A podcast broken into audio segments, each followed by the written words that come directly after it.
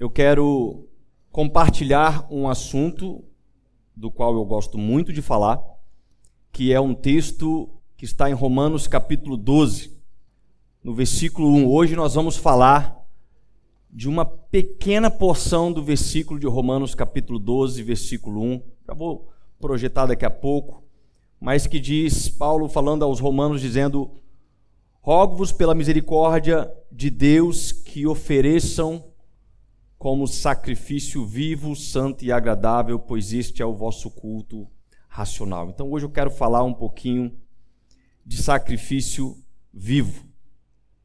O que, que é, diante do conhecimento bíblico, nos apresentarmos como um sacrifício vivo a Deus, pois este é o nosso culto racional.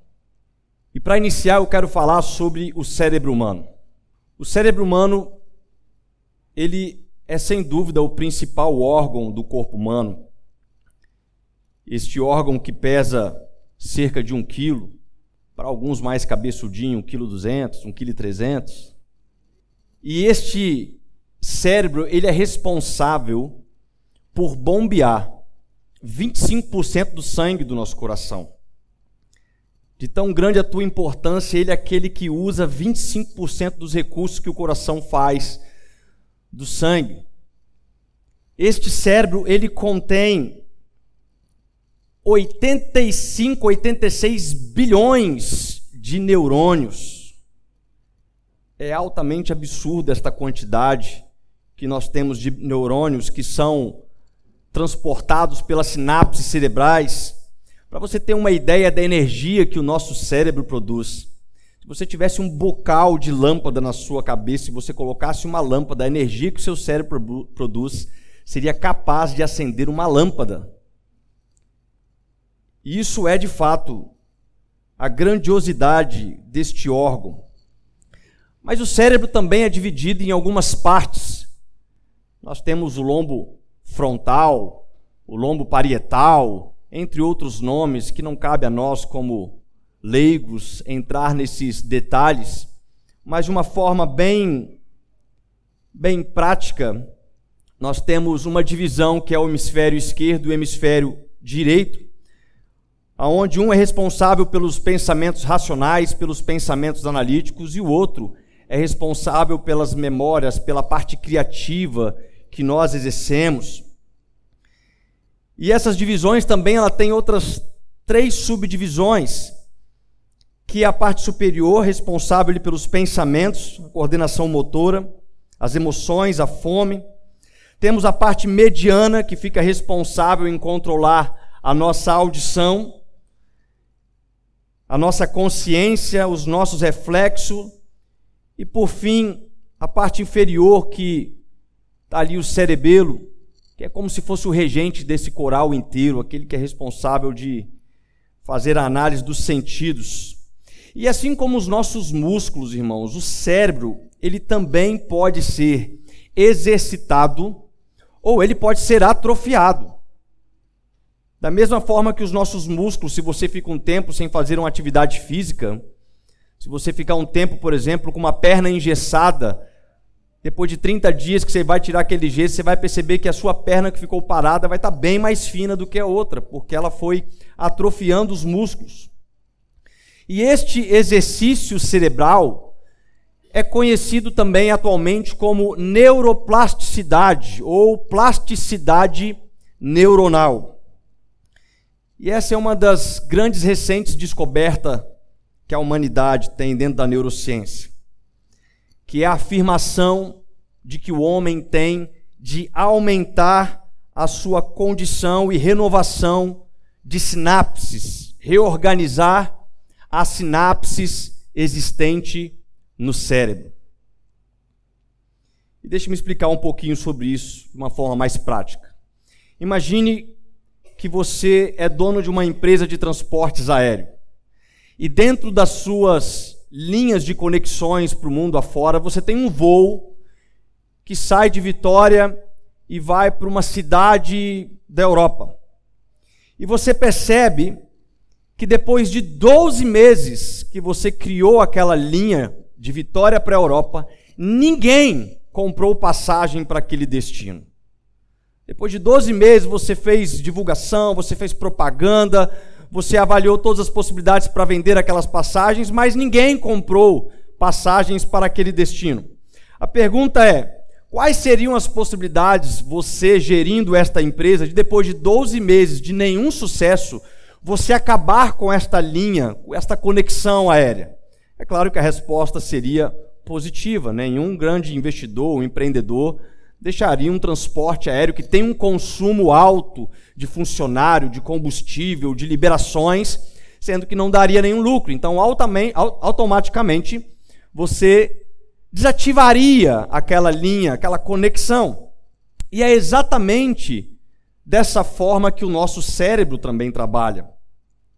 Toda vez que você não utiliza uma sinapse específica, toda vez que você deixa de exercitar uma área específica do seu cérebro, depois de um tempo você acaba atrofiando aquilo, você acaba não tendo uma renovação neuronal naquele local, até que aquilo venha desativar aquele pedaço da sua do seu trabalho cerebral.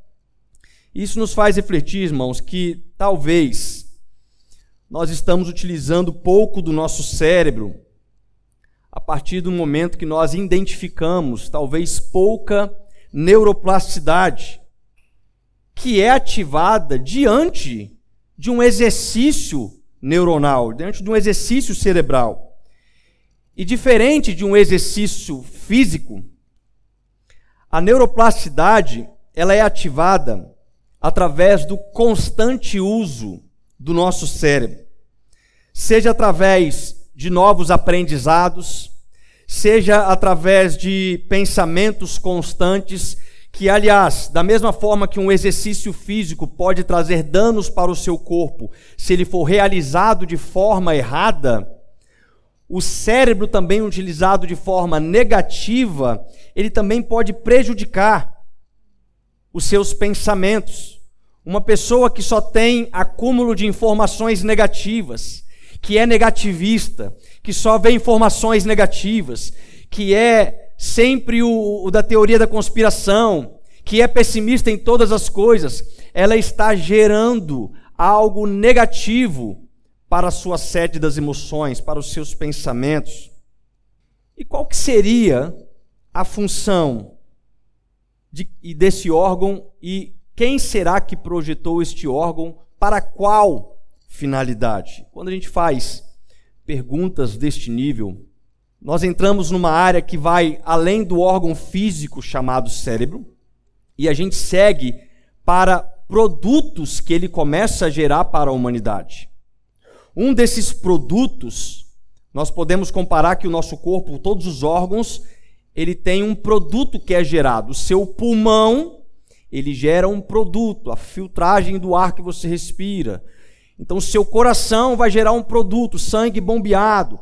Os seus rins vai gerar um produto. Então, todos os órgãos do corpo, ele tem uma finalidade, gerar algo, fazer algo acontecer no seu corpo. E qual que seria a finalidade daquele que projetou o cérebro para a humanidade? Qual seria o produto específico que ele tem interesse em gerar para nós? E um desses produtos, obviamente, é o pensamento a condição de pensar, a condição de racionalizar.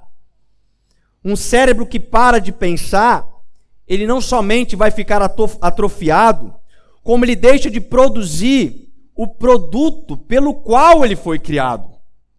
Criação essa que foi feita por Deus, com uma finalidade específica. Quando Deus formou o homem, ele formou o homem para que cada órgão do corpo gerasse finalidades específicas. Como diz Charles Chaplin, o nosso cérebro é o melhor brinquedo já criado. Nele se encontram todos os segredos, inclusive o da felicidade. Então, Deus, irmãos, ele tem total interesse em nossa mente de forma sadia, de forma ativa e, antes de tudo, de forma transformada, de forma renovada de forma restaurada. Toda essa criação complexa e completa chamada cérebro, ela tem um propósito que corresponde diretamente com um dos produtos que é gerado também pelo nosso cérebro: a fé. Um cérebro que possui mais plasticidade, ele tem mais capacidade de memorização, por exemplo, como também mais condição de aprendizado facilitado. Da mesma forma que aqueles que possuem menos plasticidade vão ter algumas dificuldades de aprendizado, porque ele tem poucas linhas das suas conexões neuronais trabalhando. São pessoas que talvez vão ter mais dificuldade de resolver enigmas, pessoas que vão ter dificuldade de aprender algo novo, porque ela está tendo pouca renovação neuronal, pouca renovação dessa neuroplasticidade. E todo o nosso aprendizado, ele está vinculado de alguma forma com os nossos impulsos neuronais. Por exemplo, uma criança de dois anos de idade, três, quatro anos de idade, ela tem uma neuroplasticidade em grande fase de crescimento. Você percebe que uma criança de dois anos, ela, ela aprende a falar dezenas de palavras por dia. E ela tem um impulso de não olhar muito para as questões do medo, ela tem muita curiosidade. E é por isso que nós adultos temos que ficar o tempo inteiro, porque a taxa dessa neuroplasticidade numa criança é tão grande que ela não consegue medir nem mesmo os riscos daquele possível aprendizado. Um estudo feito em um instituto lá em Massachusetts, foi feito um questionário com 670 mil pessoas e eles concluíram que para chegar a um nível de fluência nativa em inglês, um estrangeiro chegar numa influência nativa em inglês, é muito melhor se ele aprende a língua até os 10 anos de idade. Depois dos 10 anos de idade, ele vai ter um pouco mais de dificuldade, de dificuldade dessa capacidade de aprender. Não significa que é impossível se tornar fluente, mas ele começa a ter mais dificuldades. E isso acontece porque quanto mais velho nós vamos ficando, mais nós vamos perdendo a nossa forma impulsiva para o aprendizado. Porque uma criança, uma pessoa mais jovem, ela tem muito mais dessas facilidades impulsivas. Exemplo: se você colocar uma criança em cima de um muro, ela está ali numa parte mais alta, eu coloco ela aqui em cima desse local, e eu falo com ela assim: vem, pula que papai pega. Quem tem dúvida que essa criança vai pular? Ela vai pular, na verdade? Ela não vai medir a altura, ela não vai medir os riscos do pai não segurar aquela criança, ela simplesmente, tendo aquela ampla gama de, de neuroplasticidade, ela vai se impulsionar naquele no, naquela nova experiência, naquele novo aprendizado, porque ela está gerando muita neuroplasticidade. Agora pega um adulto de 40, 50 anos de idade, talvez menos, bota uma mochilinha com paraquedas nas costas dele, sobe ele com um avião a 15 mil pés, tudo seguro, tudo planejado, e fala com ele: pula, é sua vez. A grande maioria, irmãos, vai travar. Alguns fazem xixi nas calças na hora de pular. Alguns dão pilipaque do Chaves, por quê? Porque ele está perdendo o controle daquilo que é racional. Ele tem dificuldades de se impulsionar em algo desconhecido. E é por isso que isso tem tudo a ver com o produto da fé. Pesquisadores da Academia de Ciência Chinesa, eles descobriram que é nas amígdalas que é gerado o sentimento do medo.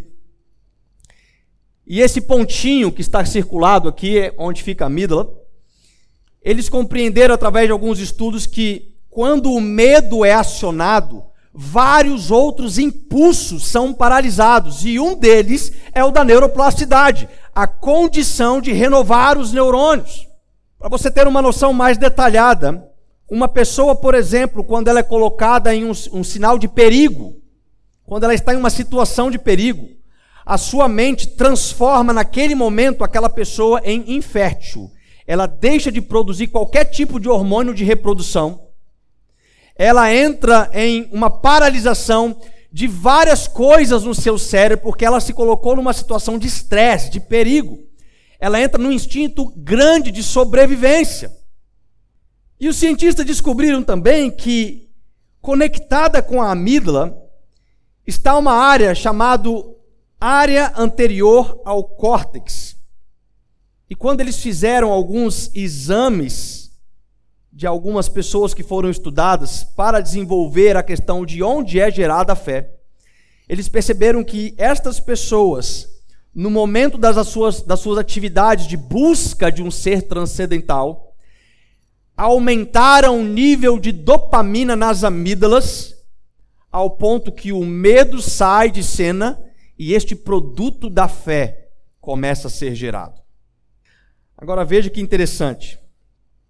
Interessante é que o mesmo local onde é gerado o medo, eles descobriram que é o mesmo local onde é gerado o produto da fé.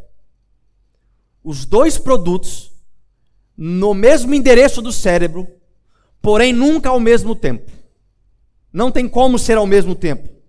Um bom exemplo para isso é você imaginar um carro. Você tem um acelerador e um pedal de freio, um carro automático.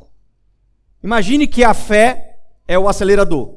Se você pisa naquele acelerador, você gera energia para aquele carro, ao ponto dele sair da inércia. Ele estava parado, mas a força que é gerada naquele pedal com os motores faz aquele carro sair da inércia e entrar numa velocidade e alcançar velocidades enormes. Mas se você pisa no pedal de freio, a gente pode aqui colocar como pedal do medo, botão do pânico, toda aquela energia que foi gerada, ela começa agora a ser paralisada até o ponto que aquele carro saia do movimento que ele estava.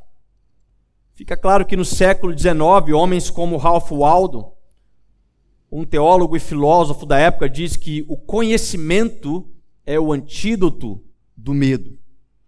Mas veja que interessante, a Bíblia também já dizia isso. 1 João capítulo 4, capítulo 4, 18. No amor não há medo, antes o perfeito amor lança fora o medo. Então o nosso cérebro, ele não é apenas um órgão que gera o produto pensar, mas é também o local onde é gerado essa substância invisível a qual nós chamamos de fé. E vamos entender que a fé ela não é algo, um produto disponível somente para o cristianismo. A fé é um produto da humanidade. Nós temos fé em Cristo Jesus como o nosso Salvador. Muitas pessoas têm fé em outros deuses. Esse não é o ponto que nós estamos falando. Nós estamos falando pela nossa ótica, pela nossa fé em Deus que é gerado nesse ponto. A questão é que se a nossa fé é gerada através da nossa mente, logo a gente pode pensar que uma mente medíocre, uma mente atrofiada, uma mente que não se desenvolve na sua neuroplasticidade, ela pode sim apresentar um produto de fé, porém não talvez conforme a expectativa da qual Jesus, da qual Deus espera de nós.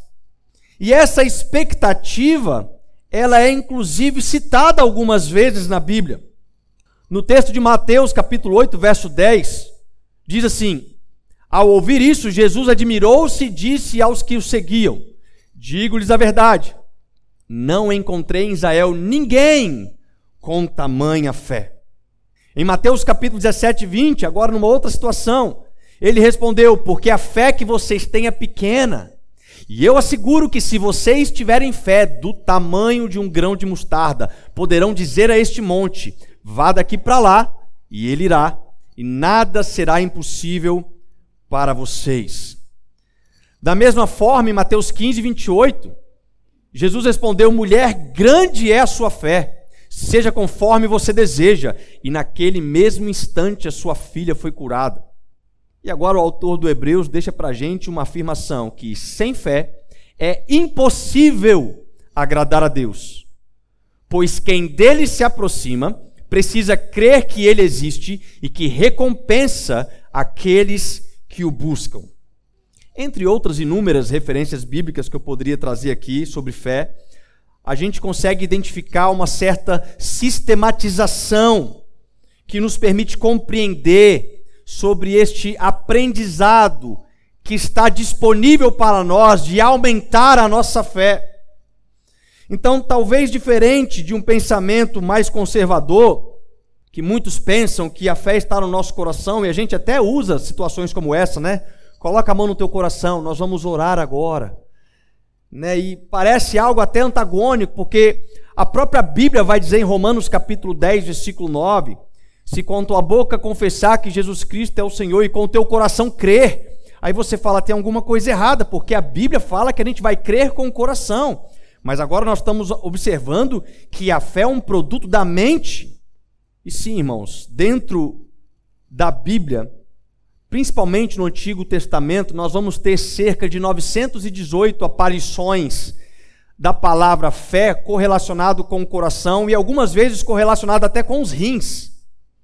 É claro que naquele tempo a medicina não conseguia compreender sobre o que o cérebro podia possuir.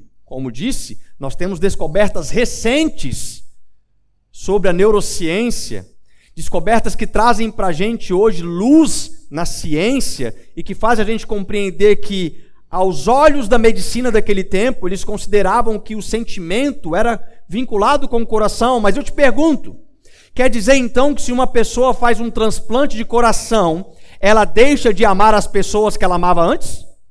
Não. Ela deixa de ter fé? Não. Ah, mas o coração que ela recebeu era de alguém de uma outra religião, então agora a fé dela vai ser de alguém que era de uma outra religião? Não. Porque a fé não é gerada no coração. O hebraísmo usava essas comparações como algo que era produzido no nosso íntimo pela, pelo produto que o coração gera para o corpo, de bombear o sangue, tão importante como o cérebro, o homem tem uma função muito grande com o coração. Se o seu coração para de bater, você morre.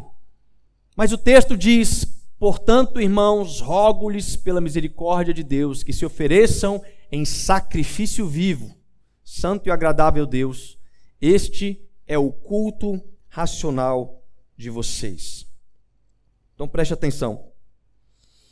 Paulo está dizendo que o nosso culto a Deus ele é feito de forma racional. E se é racional, obviamente, ele é gerado na minha mente. Eu cultuo a este Deus de acordo com o tanto que eu conheço. Se eu não coloco a minha mente para absorver a mensagem da, deste Deus, sobre este Jesus, sobre esse Cristo que nós cremos, obviamente eu não mobilizo em uma forma de sacrifício a Ele. Então, se eu cultuo a um Deus eu tenho fé nesse Deus. E se o meu culto é feito de forma racional, a qual está na minha mente, então eu posso, de uma maneira ousada, afirmar que a minha fé está na minha mente. E essa afirmação, ela não é contraditória com as outras passagens bíblicas. Irmãos, algumas. Você pode olhar, por exemplo, Jeremias capítulo 17, versículo 9 e 10. Diz assim: Enganoso é o coração mais que todas as coisas, e perverso, quem o conhecerá? Eu, Senhor, esquadrinho o coração e provo os rins. Aqui o profeta ele vai colocar o coração e os rins como aquilo que é o mais profundo do conhecimento naquele tempo. Aí eu faço uma pergunta: alguma vez você já aprendeu alguma coisa com os teus rins? A não ser que você tem que beber água para não ter pedra nos rins? A não ser que você tenha uma importância. A sua fé, por, um, por algum motivo, já foi gerada nos seus rins. Alguma vez você já orou a Deus e falou assim: Deus, eu creio em Ti com todos os meus rins. Ops, na verdade é com só Deus, porque eu dei um para doação, então só creio 50% agora em Deus. Claro que não, gente. Isso é uma forma figurativa de que se usava naquele tempo. Então o hebraico usava muito isso. Mas nas páginas da Bíblia, a gente vai ver o Novo Testamento, principalmente, correlacionando o coração com essas questões mentais por aquilo que era disponível de conhecimento. Então, sabendo que a fé ela é gerada na nossa mente como um produto do nosso cérebro, eu faço uma pergunta agora para a gente refletir.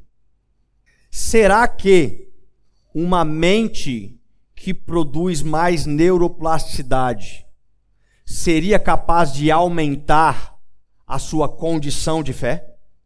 Será que uma mente que não está desativando as suas renova renovações neuronais teria condições de aumentar a sua fé? E a palavra para a resposta bíblica, que é afirmativa, está em Romanos capítulo 10, versículo 17, que diz assim: A fé vem pelo ouvir, e o ouvir a palavra de Deus. Então, em outras palavras, Paulo está dizendo aqui nesse texto que a fé ela é gerada em nossa mente quando ouvimos a palavra de Deus, quando ativamos impulsos mediante ao pleno conhecimento da palavra de Deus, quando nós temos a, a palavra de Deus nos alimentando, nós estamos automaticamente não só aumentando a nossa plasticidade neuronal, mas dando condições para aumentar a nossa fé em Jesus. E isso agora explica o porquê que existem cristãos que são tão inteligentes em tantas áreas profissionais, são ótimos nas suas profissões, na sua função no meio da sociedade, mas têm pouca fé, sabe por quê? Porque ele amplia pouco a sua neuroplasticidade da fé com o um único alimento suficiente, que é a palavra de Deus. Ele ouve pouco a palavra de Deus. Ele ouve pouco do evangelho. Ele sabe muito da sua profissão. Ele é muito inteligente para ganhar dinheiro. Ele é muito inteligente para muitas coisas. Mas quando chega no quesito de fé, sabe às vezes o que, que ele faz? Ele vai na casa do irmão tal, que fala problema, que é iletrado, mas que é conhecedor da palavra de Deus e é um homem de fé. Porque este homem não está abrindo mão de algo que ativa a dopamina para gerar a nossa fé, a palavra de Deus. Então nós devemos nos sacrificar como sacrifício vivo. O que seria se apresentar como sacrifício vivo? Essa foto que eu apresento é da, da elite militar dos Estados Unidos, chamado SEALs. É o exército mais preparado que a América possui. Homens que são treinados para agir na água, no céu e na terra, com um treinamento físico-militar que poucos hoje conseguem compreender. São homens extremamente bem pagos pelo exército americano. E a realidade é que não é nada fácil fazer parte desta corporação militar, desta equipe. As seleções e treinamentos, elas levam recrutas ao seu esgotamento físico, ao seu esgotamento emocional, e isso em pouco tempo de treino. E somente os que apresentam excelentes resultados em força, tática, concentração, preparação emocional é que são chamados para fazer parte desta elite. Em média, cerca de 25% das pessoas conseguem entrar para o treinamento. E desses 25%, poucos conseguem completar esta academia para se tornar um soldado da elite. E dentro de uma das fases daqueles que foram aprovados para a academia, para então serem testados, perceberam que muitos homens bem preparados fisicamente, homens que eram bons de, de mira, bom de alvo, homens que tinham excelentes técnicas, estavam reprovando em um teste muito peculiar. Um teste feito em uma piscina com seis metros de profundidade, aonde ele descia com um respirador, ficava a seis metros de profundidade, e então um treinador descia pelas costas dele sem ele perceber, arrancava aquela válvula de respiração da boca dele, dando uma gravata nele, e o treinamento era combinado. Aquele soldado tinha que tirar aquele treinador, imobilizar ele, pegar o respirador de volta e ficar lá embaixo. Acontecia que neste momento, quando eles eram acionados em uma situação de pânico, grande maioria, como primeiro impulso de medo, colocava os pés no chão e subia para a superfície para voltar a respirar. e com isso eram reprovados. E o exército americano começou a falar assim: nós estamos perdendo homens muito bons, homens de excelente capacidade neste treino. Nós precisamos fazer uma coisa. E eles criaram um treinamento paralelo de preparação para que estas, para que estes soldados não acionassem este botão do medo, não acionassem a, a amígdala com aquele produto do medo, aonde a pessoa fica infértil, aonde a pessoa fica em pânico, aonde ela perde o sentido do que fazer, ela entra em desespero e ela acaba não fazendo aquilo que deveria ser racional, aquilo que foi previamente combinado. Então, depois de uma grande fase de testes prévio, aonde eles ensinavam os soldados a controlar melhor o seu pânico, eles começaram a ter então um avanço de soldados. Eles conseguiram reduzir 10% as reprovações nesse teste, porque os soldados estavam melhor preparados. E por que, que eu contei essa história?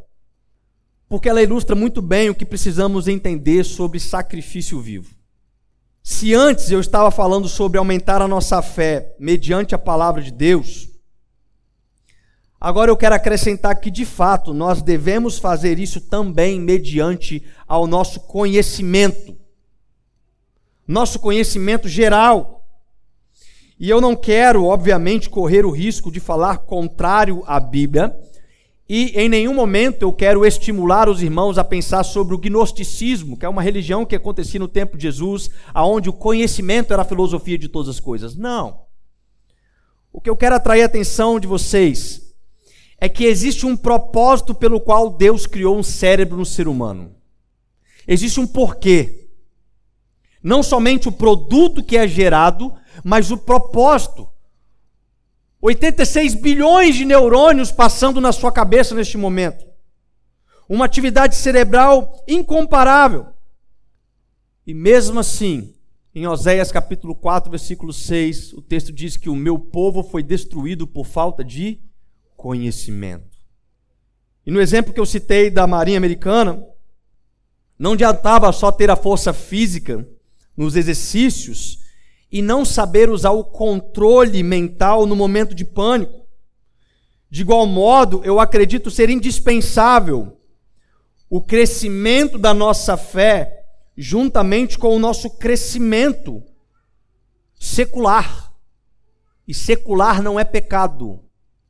Secular não é profano. Secular é aquilo que não é religioso. Existe uma diferença entre um chamado religioso e um chamado secular. Porque tudo que nós fazemos é para Deus, amém? Aí tem pessoas que pensam assim: "Ah, mas lá na igreja eu não tenho cargo, eu não sou pastor. Eu não sou, eu não sou músico, eu não sou levita, eu não faço nada na igreja. Mas eu sou engenheiro, eu sou mecânico, eu sou policial, eu sou químico, eu sou qualquer coisa lá fora. Então, então quer dizer que o que você faz lá fora não é para Deus, então é para quem? Porque se não é para Deus, para quem vai ser o que você está fazendo lá fora? Não tem como. É claro que o teu trabalho secular, ele adora a Deus. É claro que ele adora a Deus. Mas não pense que porque você recebeu um dom específico do Espírito, que você está isento de se apresentar como sacrifício vivo diante de Deus. Não pense que porque você está fazendo bem a sua função, seja na sua função religiosa, seja na sua função secular, que você está isento de aumentar a sua plasticidade neuronal, para aumentar a sua percepção de fé, para aumentar a sua vida com Cristo. John Angel, que é autor de um livro chamado A Grandeza de um Pastorado, ele tem uma frase que eu gosto muito, quando ele diz: Se você acha que Deus não está interessado na sua sabedoria, muito menos ele está interessado na sua ignorância. Deus não está interessado na tua ignorância, é por isso que ele te deu um cérebro. É por isso que ele te fez um ser inteligente, um ser racional. E na definição que aqui eu uso como sacrifício vivo, é sabiamente correto afirmar que o sacrifício vivo ele está relacionado com o quê? Ele está relacionado com morrer para as nossas paixões pecaminosas, Não morrer para a nossa forma física, mas morrer para as nossas paixões pecaminosas, para a nossa condição pecaminosa. É ficar vivo neste corpo, mas com os nossos desejos impuros e pecaminosos subjugados a uma racionalidade que é renovada através do Espírito de Deus. É por isso que Paulo fala: Eu rogo, pela misericórdia de Deus, que vocês apresentem os seus corpos como sacrifício vivo. Mas como é que eu vou apresentar como sacrifício vivo? É para colocar numa mesa e me molar vivo e continuar vivo? Não. É para você, a partir do momento que você crê em Jesus, você subjugar o teu corpo, que é inclinado ao pecado, e começar a fazer tudo para adorar a Deus. O próprio Paulo vai dizer em Gálatas, capítulo 2, verso 19 e 20: Pois por meio da lei eu morri para a lei, a fim de viver para Deus. Fui crucificado com Cristo. Já não sou eu quem vive, mas Cristo vive em mim. A vida que agora vivo no corpo, vivo-a pela fé no Filho de Deus, que me amou e se entregou por mim. Então fica muito claro que o nosso sacrifício vivo, ele não está relacionado com a nossa morte física. Você não vai morrer fisicamente. Mas é para a morte do pecado que habita em nós. E aí devemos partir deste ponto, viver uma vida no corpo pela fé. Uma vida no corpo pela fé no Filho de Deus. E isso se transforma em um sacrifício vivo. Então, se a proposta do sacrifício vivo é oferecer o melhor de nós, nos afastando cada vez mais do pecado, o que de fato podemos oferecer a Deus em uma perspectiva física? O que, que sobrou do seu corpo para oferecer para Deus? E a palavra é que toda a nossa inteligência, toda a nossa habilidade, todos os nossos talentos, todas as atividades que nós fazemos devem ser uma oferta de sacrifício vivo a Deus. Então presta atenção no que eu vou te falar. A nossa oferta de sacrifício vivo, ela não está ela não está correlacionada apenas sobre ir em um culto no domingo à noite. Não. A nossa proposta de sacrifício vivo é viver uma vida pela fé no Filho de Deus. Como o Márcio bem disse aqui, o nosso culto começou quando nós acordamos hoje porque a nossa vida é um sacrifício vivo a Deus. Tudo que nós fazemos, tudo que nós pensamos, tudo que nós almejamos é para o Senhor. Colossenses capítulo 3, 23. Tudo que fizerem, façam de todo o coração, como para o Senhor e não para os homens. Olha só, observe a palavra que ele utiliza: façam de todo o coração. Mas o que, que ele está mandando a gente fazer? Uma forma racional, entendendo que eu vivo pela fé na minha mente, que é o produto gerado a partir do conhecimento da palavra de Deus, eu faço todas as coisas, não para os homens, mas para Deus. Então eu volto a afirmar: Deus tem interesse na sua inteligência, Deus tem interesse nas suas habilidades, Deus tem interesse nos seus talentos. A nossa mente, irmãos, ela é a grande ferramenta para nos tornar um sacrifício vivo diante de Deus. Porque todo o seu corpo, ele é regido pela sua mente. O que acontece quando a pessoa tem uma morte cerebral? O corpo dela continua dançando, fazendo as coisas? Não, o corpo fica paralisado. Ele perde o sentido, ele não recebe comandos, ele não tem ordem. O coração pode estar bombeando, mas a mente morreu. E é por isso que nós precisamos compreender sobre a seriedade que é o nosso produto gerado pelo cérebro. Através do nosso cérebro, nós podemos gerar produtos diretos e indiretos para o nosso corpo, como uma forma de adoração para Deus. Então, isso significa que quando nós aumentamos a nossa plasticidade neuronal, quando nós aperfeiçoamos as nossas habilidades, quando nós melhoramos nossos talentos, nós conhecemos cada vez mais a palavra de Deus, nós estamos tendo condições através de uma forma racional, melhorar o nosso culto a Deus. Qual que seria a forma correta de cultuar a Deus? Olha que interessante, quando Jesus se encontra com a mulher samaritana, lá em João capítulo 4, ela faz uma pergunta para Deus assim: Onde é o monte certo para adorar? Uns falam que é ali, uns falam que é lá. E aí Jesus responde: Vocês adoram o que não conhecem. Nós, porém, adoramos o que conhecemos. Em outras palavras, tá, Jesus está dizendo assim: olha, o culto de vocês é irracional, não tem sentido. Vocês criam liturgias que é aqui, que é dessa forma, que é levantando assim, que é sacrificando isso, mas isso não faz sentido, isso é irracional. Porque não adianta exercer esforço racional para algo que você não conhece. E aí Jesus afirma: Nós adoramos o que conhecemos. E aí faz sentido, porque se eu conheço, eu consigo racionalizar aquilo que eu conheço. Então, o sacrifício vivo e os seus propósitos nas mãos de Deus. Existem diversos propósitos na narrativa bíblica, aonde a inteligência ela foi oferecida como uma ferramenta principal.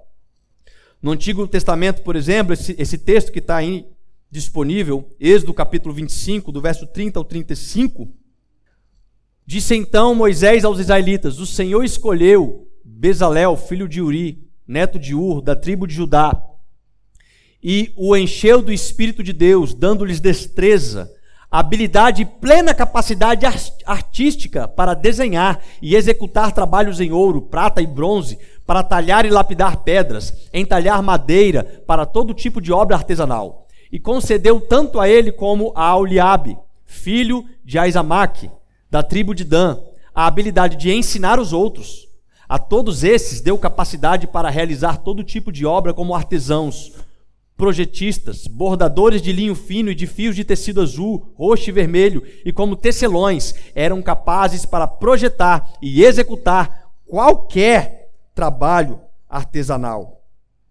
Então o texto afirma que Deus, com um interesse específico, distribuiu talentos, habilidades, dons específicos de desenhar, de trabalhar em madeira, de entalhar, de tecer, de fazer bordado, tantas outras coisas.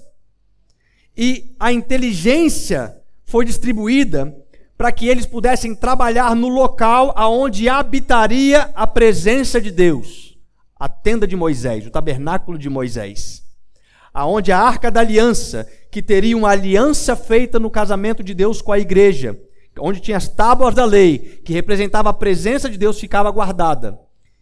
E ali Deus faz um projeto. O projeto era tão audacioso que Deus falou assim: Eu vou distribuir dons, porque a minha presença não pode ficar em qualquer lugar, tem que ter um formato específico. Aí Deus distribui esses dons para essas pessoas. E quando a gente olha nessa mesma perspectiva para os dias da nova aliança, daquilo que nós vivemos após Jesus, quando o véu foi rasgado, a palavra diz que Deus não habitaria mais em templos feitos por mãos humanas, não é isso? Deus não habita mais em uma arca, colocado numa tenda X, não. Deus habita agora em nós. Então nós agora somos o templo do Espírito Santo de Deus. Isso quer dizer que nós devemos glorificar a Deus com o nosso corpo como um sacrifício vivo. O texto que Paulo vai dizer em 1 Coríntios 6, versos 19 e 20. Acaso não sabem que o corpo de vocês é santuário do Espírito Santo que habita em vocês? Que lhes foi dado por Deus e que vocês não são de si mesmos? Vocês foram comprados por um alto preço, portanto, glorifiquem a Deus com o corpo de vocês.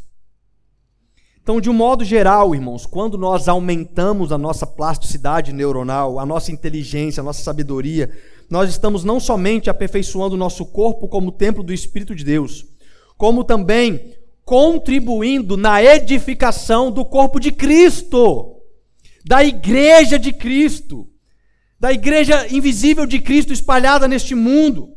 E exatamente da mesma forma que Deus distribuiu dons e talentos específicos ali no Antigo Testamento, ele distribuiu sobre cada um de nós com um propósito específico. para nos aperfeiçoarmos como sacrifício vivo e nos oferecermos como sacrifício vivo a Deus, na edificação do corpo de Cristo.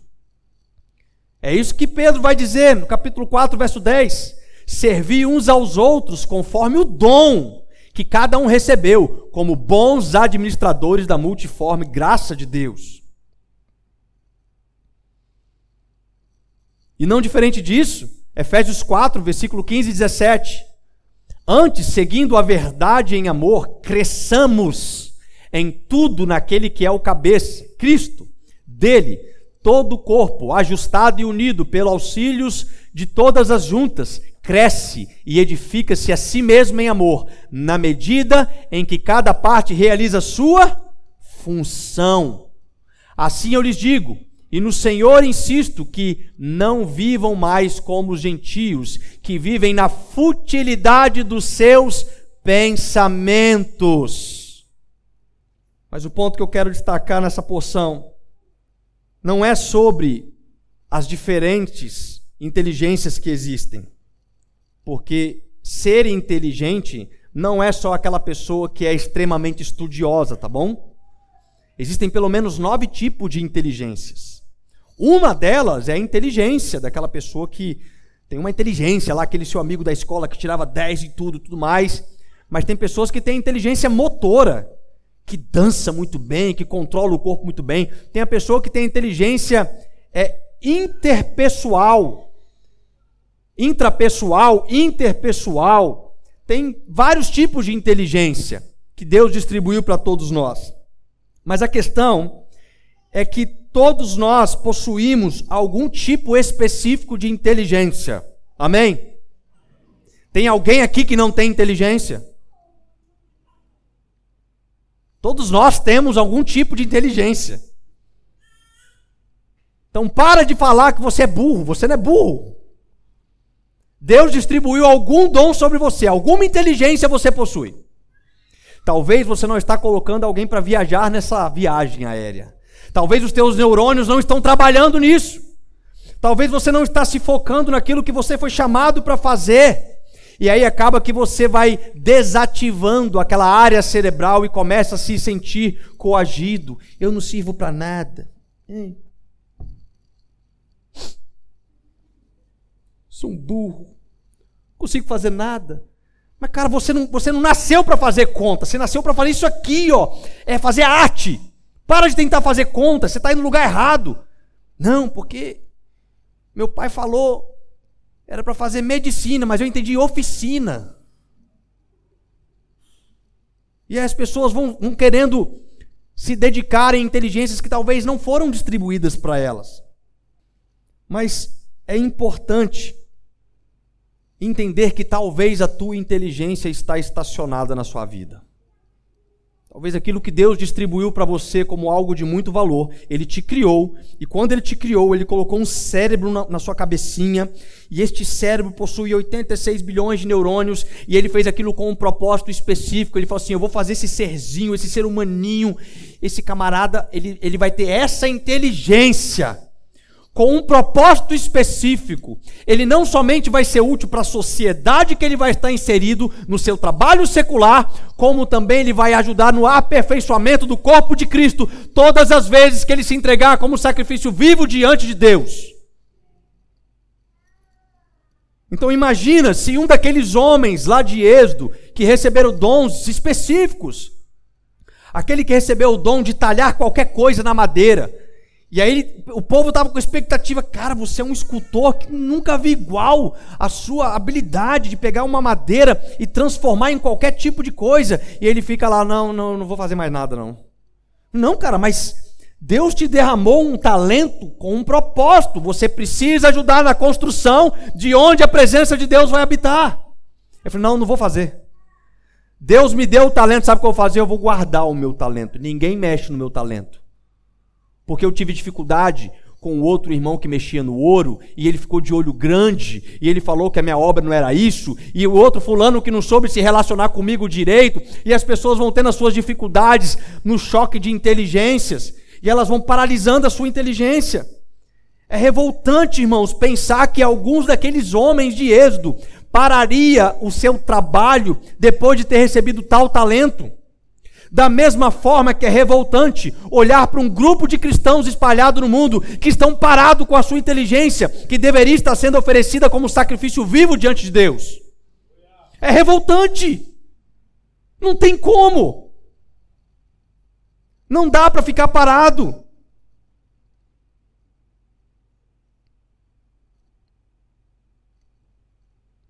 Mas se o seu sentimento nesse momento está sendo, nossa,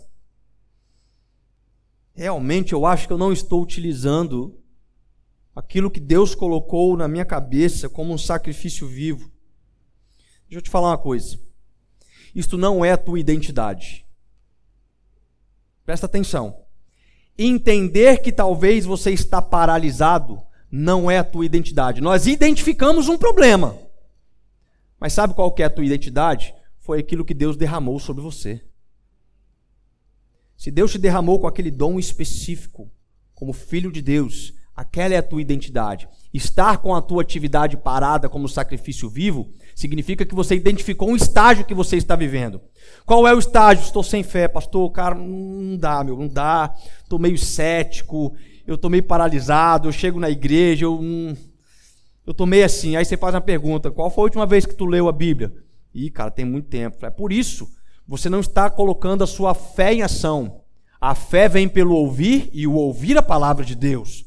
Se você não ouve a palavra de Deus, você não vai ter neuroplasticidade neuronal da fé. Você vai poder ser inteligente um monte de coisa no mundo afora, mas a sua fé vai ficar paralisada. Então as pessoas elas ficam nessa perspectiva. E é importante a gente distinguir também, irmãos, a diferença que existe da palavra inteligência para a palavra sabedoria. O que, que é inteligência? Inteligência, no dicionário diz assim, ó, faculdade de conhecer, compreender e aprender. Capacidade de compreender e resolver novos problemas e conflitos e de adaptar-se a novas situações. E eu gosto sempre de usar uma analogia do oposto. Tá? Eu peguei o antônimo de inteligência. O que, que uma pessoa que é o contrário de inteligência? É burrice, é estupidez, é idiotismo, é imbecilidade.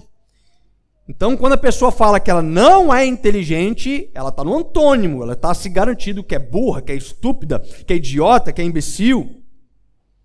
Mas ao analisarmos dessa forma, a gente percebe que inteligente não é só aquele colega que tirava 10 na escola, mas é aquele amigo que você tinha lá com 10, 11 anos de idade, que passava seis. Ele não era muito bom em matemática.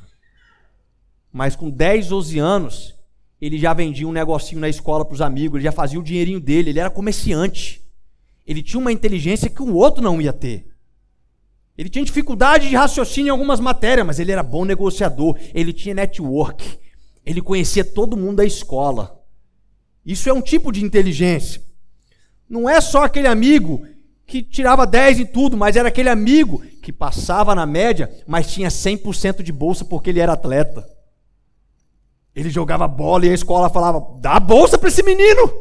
Esse menino vai estudar de graça aqui na escola. Porque olha como é que ele é bom de bola, inteligente de bola. Então a gente dá um jeito aqui de colocar ele na média. Esse não reprova, porque ele vai estar tá aqui. A escola vai crescer no esporte. Então isso é compreender um pouquinho das diferenças de inteligência. Só que inteligência sem sabedoria não é agradável. O que é sabedoria? Nas minhas próprias palavras, eu creio que sabedoria é a capacidade de utilizar a inteligência que você possui na hora certa e de forma correta. Isso é sabedoria. A gente tem um excelente exemplo na Bíblia para entender melhor sobre isso. Porque 1 Reis, capítulo 4, verso 29 e 30, Deus deu a Salomão sabedoria, discernimento extraordinário e uma abrangência de conhecimento tão imensurável quanto a areia do mar. A sabedoria de Salomão era maior do que a de todos os homens do Oriente, bem como de toda a sabedoria do Egito. Então, Salomão, irmãos, foi o homem mais sábio que já existiu neste planeta Terra. Não existia um homem tão sábio quanto Salomão. Ele era um homem muito sábio. Os reis da, da terra eles iam até Salomão para buscar conselhos de sabedoria com Salomão. De tão sábio que Salomão era. Um homem sábio, ele é sem dúvida dotado de inteligências específicas. Salomão, por exemplo, ele compôs pelo menos 3 mil provérbios de sabedoria, pelo menos mil cânticos. Salomão, ele tinha conhecimento jurídico, conhecimento político, conhecimento administrativo, conhecimento financeiro, ele tinha uma vasta área de inteligência. Mas não adiantaria, na posição em que ele estava, ter muito conhecimento e não saber utilizar aquilo com sabedoria. Uma boa explicação é da narrativa. Não sei se eu coloquei o texto, não botei. Mas quando chegam duas mulheres falando com Salomão, olha, a história conta que uma, uma mulher tinha perdido o filho de noite porque tinha esmagado sua criança. E ela olha para uma mãe do lado com a criança e vai lá e troca as crianças. E aí quando ela acorda, ela fala assim: "Ué, esse não é meu filho, está morto". E ela vê a criança no colo da outra mulher. E ela fala: "Não, esse é meu filho não, você matou seu filho sufocado aí de noite. Esse é seu filho". E elas vão até Salomão. E aí Salomão tinha inteligência jurídica para resolver o caso. E Salomão usou a seguinte inteligência jurídica: já sei. Se você está falando que o filho é seu, está falando que o filho é seu, só tem um jeito. Vem cá, soldado. Pega a espada e corta a criança no meio, fica metade para uma mãe e metade para outra.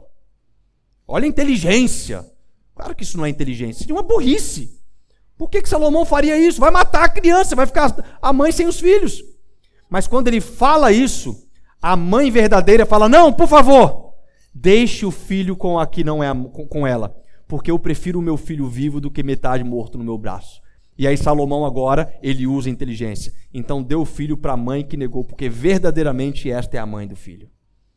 Então olha só, ele tinha inteligência, mas ele preferiu usar a sabedoria para desvendar aquele enigma. Então isso é a sabedoria. Então quando a gente entende que inteligência depende da disposição do homem de aprender, independente da área específica que você vai crescer naquele conhecimento, não adianta ter a inteligência se você não buscar a sabedoria de Deus sobre aquela inteligência. E é aí que se une sobre essa neuroplasticidade. É aí que faz sentido sobre a questão de fé. Sabedoria e inteligência, elas não podem ser desconectadas do nosso sacrifício vivo que nós oferecemos para Deus. Aliás, eu diria que tem muitas pessoas que são dotadas de inteligência no corpo de Cristo, mas elas não compreendem de que forma elas vão utilizar isso como sacrifício vivo diante de Deus. E esse pensamento, ele não está de forma alguma conectado somente com as nossas atividades congregacionais. O nosso chamado não é sobre o que nós fazemos na igreja apenas é sobre o que nós fazemos para Deus, na vida, todos os dias. Então lembre-se uma coisa, queridos. Deus, ele tem um propósito na sua inteligência.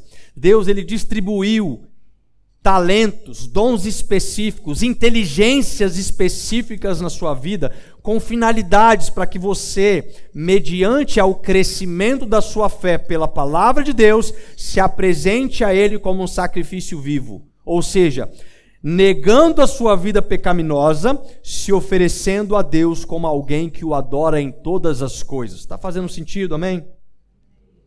Então, como obter sabedoria? Porque conhecimento a gente sabe, a gente vai para uma faculdade, vai para uma escola, consegue um professor, um mestre, algo específico e sabedoria. E aí que está o grande mistério, porque lá em Tiago capítulo 1, verso 5, Tiago diz assim: Se algum de vocês tem falta de sabedoria, peça a Deus, que a todos dá livremente, de boa vontade lhe será concedida. Ah, que maravilha isso! Porque inteligência ele distribuiu de forma individual para cada um. Sabedoria ele vai deixar disponível o seguinte: olha, quem quiser só pedir, está aqui. Você quer saber como apresentar a sua inteligência como sacrifício a viva Deus? Você precisa de sabedoria. Eu não tenho sabedoria. Peça a Deus que lhe dá de forma livre, de boa medida para todos aqueles que pedem. Então isso é incrível.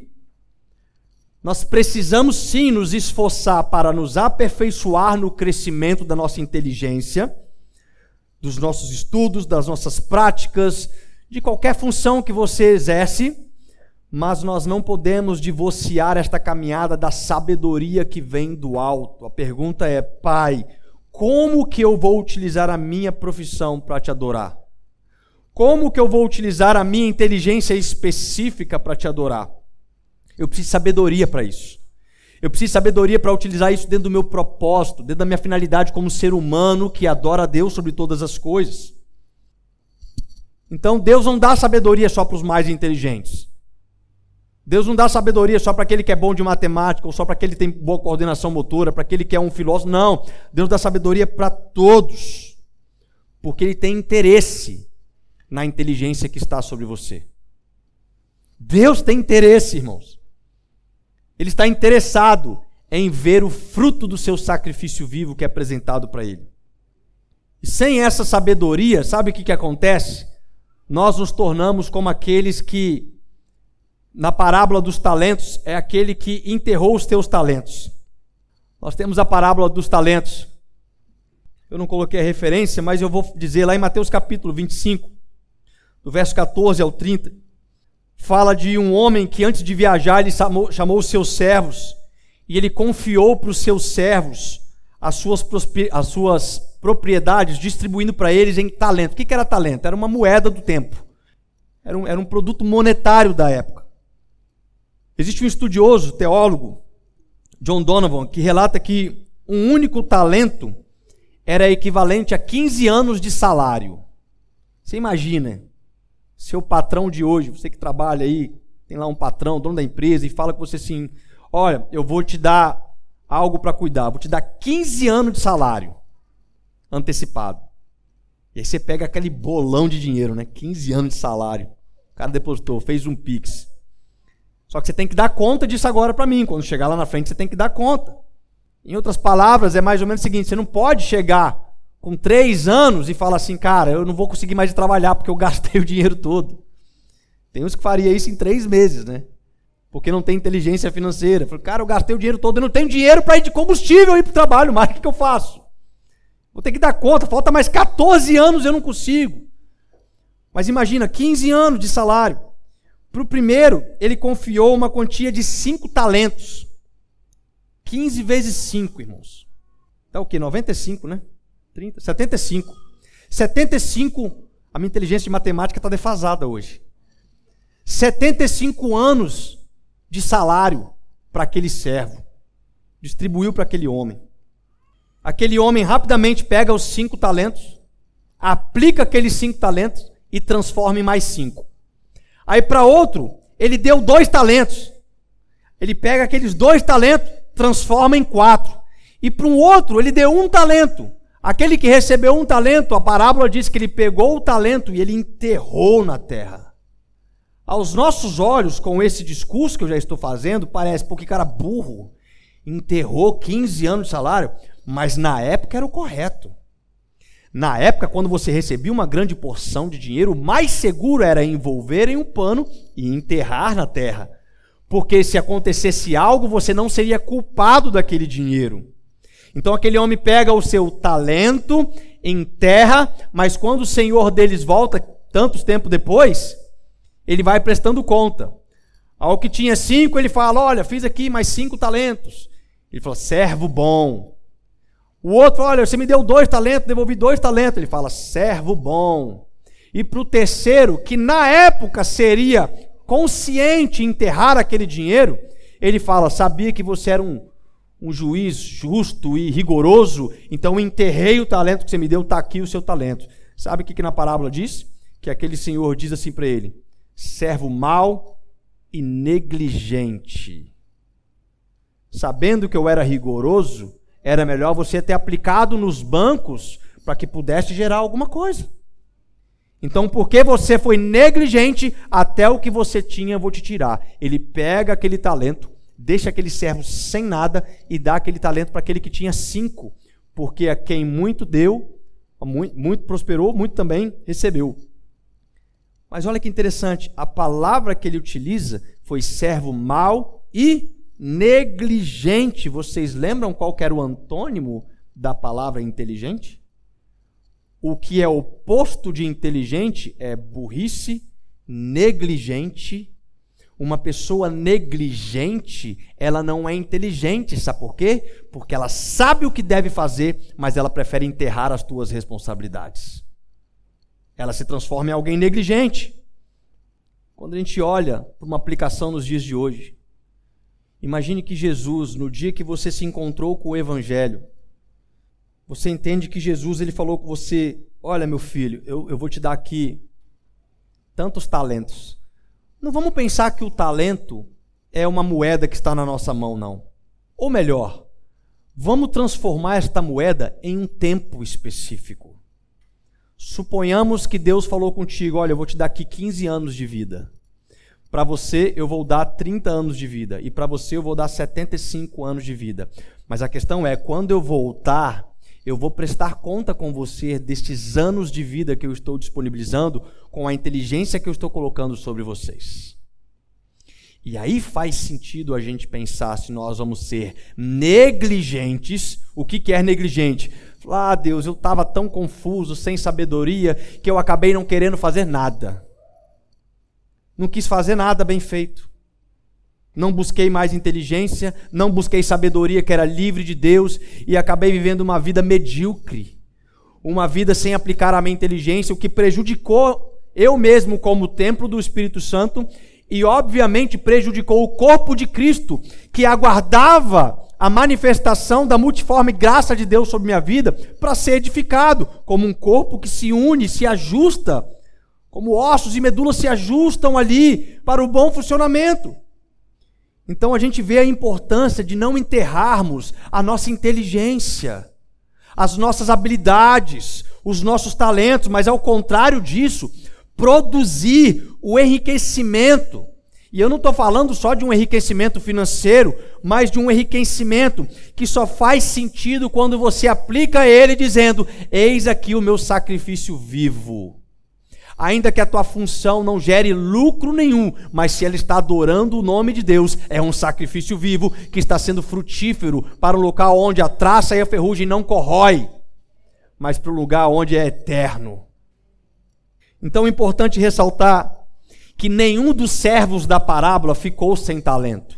Ninguém ficou sem talento. Todos nós que estamos aqui hoje, ninguém ficou sem talento. Todos nós temos um tempo de vida que foi privilegiado por Deus. Eu não sei quanto tempo que nós vamos viver. Eu não sei se a, se a sua vida vai durar até os 50, 70, 80, 100 anos. Eu não sei. Eu sei que lá em Hebreus 9, 27, fala que ao homem está ordenado morrer uma só vez, vindo depois do juízo. Uma coisa eu afirmo: o dia da sua morte vai chegar, e quando chegar a morte, vem o juiz, é prestar conta com o justo juiz, que é rigoroso, e vai falar assim: mostre-me as tuas mãos. O que, que você fez com a inteligência que eu coloquei sobre você? O que, que você fez com o tempo que eu deixei disponível para você enquanto você esteve na terra? Você enterrou o teu talento? Você ocultou a tua, a tua inteligência? Ficou com vergonha? Ficou ressentido porque fulano falou que era isso, porque era aquilo, porque você tinha dificuldade de relacionamento. Não é sobre isso. Você sabia que eu era rigoroso, você sabia que eu ia prestar conta. O servo que tinha apenas um talento, ele tentou se justificar de tantas maneiras, irmãos. Uma das maneiras que o servo tentou se justificar foi assim: Eu tive medo sabendo que você era rigoroso, eu tive medo. O que, que ele teve? Medo. Quando o medo aciona as amígdalas, o botão do pânico é acionado. Se o botão do pânico é acionado, o que, que não vai ser gerado junto com ele? A fé. Sabe por que pessoas não estão vivendo a vida de cristianismo com fé? Porque estão vivendo com medo. Estão vivendo com medo. Medo do que, que fulano vai pensar. Medo do que, que ciclano vai achar. Estão vivendo uma vida de medo. Mas se esquecem que na palavra de Deus diz que o verdadeiro amor lança fora todo medo lança fora o medo. Tantas pessoas que estão somente usando a sua inteligência para criar desculpas. John Maxwell tem uma frase que diz: Se você é bom de desculpas, você não é bom em mais nada. Você só é bom em desculpas. Dá desculpa para tudo. Para tudo arruma uma justificativa. Pessoas que vivem uma vida procrastinando as coisas, dando desculpa para tudo. Talvez estava no seu coração, poxa, eu sempre tive o desejo de fazer uma faculdade específica e, e talvez o seu propósito está totalmente ligado com este curso, com aquela profissão que você gostaria de estar exercendo, com aquele local que você gostaria de ter visitado, com aquele vizinho que você gostaria de ter falado, mas você vai procrastinando as coisas, vai deixando de exercer a tua inteligência, de ajudar o próximo com a tua inteligência. Quer ver uma, uma pergunta muito simples, independente da sua profissão. O quanto da tua profissão você tem colocado como boa obra? O que, que eu digo como boa obra? Disponível para aqueles que são menos favorecidos. O quanto do seu trabalho você oferta gratuitamente para os menos favorecidos? Qual que é o teu trabalho? Ah, eu sou professor. O quanto da sua hora de professor você está disponibilizando para um aluno que é carente para você dar uma aula particular para ele? Ah, meu trabalho é isso. Não importa qual que é o seu trabalho. A pergunta é o quanto do seu trabalho você está disponibilizando de forma gratuita para a sociedade. Já imaginou pegar 3, 5% do seu tempo e ofertar? Não. Minha profissão é essa. Eu, eu faturo tanto por mês, X% eu vou abençoar a vida de alguém. E aí você fica perguntando: para que, que eu vou fazer isso? Porque talvez naquela pessoa que o teu propósito vai fazer sentido. Talvez é naquela conexão que você vai fazer uma boa obra, que você vai ver a graça de Deus se manifestando de uma forma que você jamais experimentou antes. Talvez é naquele momento que você vai ser curado. É tantas coisas que podem acontecer se você deixar de enterrar o seu talento. Então, aplicar a nossa inteligência mediante a sabedoria de Deus como sacrifício vivo nos permite receber ainda mais inteligência, enquanto enterrar a nossa inteligência, enterrar o nosso talento, é, é ser negligente até perder o que mesmo a gente já tinha recebido. O professor Mário Sérgio Cortella tem uma frase que eu gosto muito. Ele diz: fazendo o seu possível ou o teu melhor. Não o melhor do mundo, se for ótimo, mas o melhor que você tem. Mas o teu melhor na condição que você tem enquanto não tem condições de fazer melhor ainda. Deixa eu repetir. Fazendo o seu possível ou o teu melhor. Não o melhor do mundo, se for ótimo, mas o teu melhor na condição que você tem, enquanto você não tem condições de fazer melhor ainda. Para para analisar, irmãos. Será que o, o que você está fazendo hoje? Vamos, vamos, vamos trazer o exemplo da nossa própria igreja. Será o que você está exercendo como membro desta igreja é o teu possível ou é o teu melhor? Será que você está dando o melhor na igreja que você congrega? Porque se você não está dando o melhor na igreja que você congrega, o que, que nós vamos esperar da igreja invisível de Cristo? Se você não aprender a entregar o teu melhor neste corpo que você já faz parte, de uma forma visível, quanto mais com os nossos demais irmãos em Cristo, que estão espalhados mundo afora. Estamos sempre fazendo as coisas como se não fosse um sacrifício vivo. Um certo dia, um professor foi receber um trabalho de TCC de um aluno. Aquele aluno chegou com o trabalho de TCC, o professor levou o trabalho para casa, voltou na segunda-feira, chamou aquele aluno e falou o seguinte: Cara, esse aqui é o teu melhor. E aquele aluno pegou o trabalho e falou: Não, foi para casa, estudou mais 15 dias. Depois de 15 dias ele volta, professor, está aqui meu trabalho, professor. Professor, beleza. Levou para casa. Volta na segunda-feira, entrega para o aluno de novo. Cara, esse aqui ainda é o teu melhor. E aquele aluno falou: Não, não é o meu melhor. E volta, pega dois mentor, fica 60 dias afundado no trabalho. E ele termina aquele trabalho de uma forma incrível. Ele chega ao professor e já fala assim: Professor, tá aqui, agora sim é o meu melhor trabalho. E aquele professor responde: Então agora eu vou ler o seu trabalho, porque eu nem tinha lido as últimas outras vezes. Não era o teu melhor. Quantas pessoas estão entregando só o seu possível? A mediocridade, se está na média, tá bom. Vou fazer mais ou menos. Vou fazer de qualquer forma. Isto não é sacrifício vivo, irmãos. Deus te deu inteligência para se entregar fazendo tudo, não para homens, para Deus. Será que nós estamos fazendo o possível ou estamos fazendo o nosso melhor? Será que nós estamos enterrando os nossos talentos? Será que nós estamos adorando a Deus de fato como um sacrifício vivo, santo e agradável, como aquele que habita neste templo do Espírito Santo que somos nós? Que Deus tenha misericórdia de nós e que nesta noite as inteligências que estavam estacionadas, os talentos que estavam enterrados, as conexões que estavam paralisadas porque ninguém mais viajava nelas, sejam renovadas pelo poder do Espírito Santo de Deus.